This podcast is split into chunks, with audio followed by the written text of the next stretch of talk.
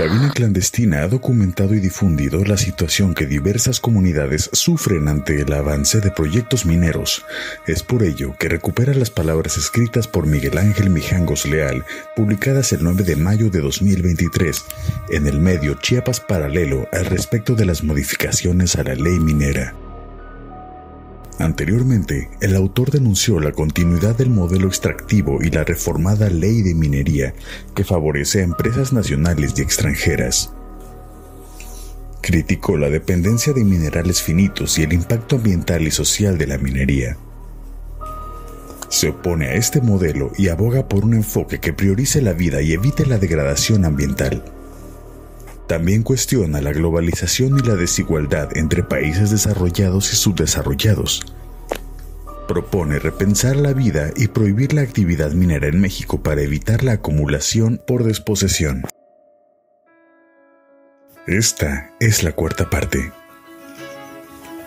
Ojalá nos esforcemos por dejar de perder el tiempo en reproducir lo que ya sabemos ocurre desde hace años.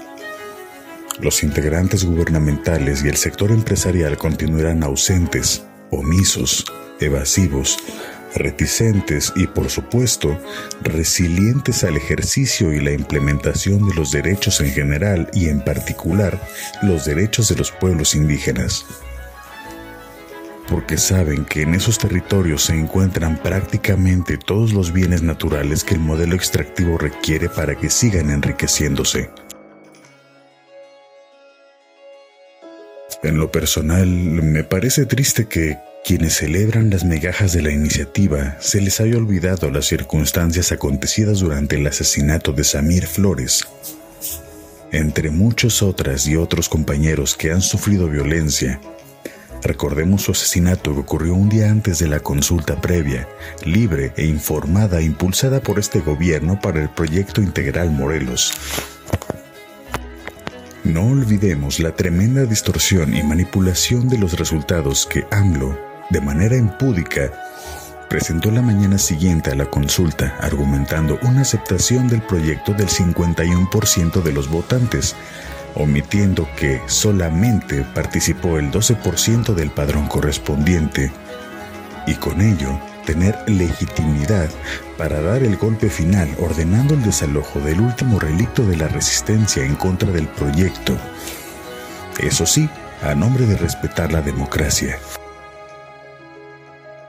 Soy antiminero y estoy y estamos en resistencia contra el despojo y las asimetrías capitalistas incrementadas desde la modificación al artículo 27 para facilitar la venta de la tierra y de los bienes comunes ese mismo efecto hoy amplificado, el cual, por supuesto, esta administración menciona todo el tiempo, pero es incapaz de corregir porque en su otro yo neoliberal en realidad no quiere tan ser diferente a su némesis salinista.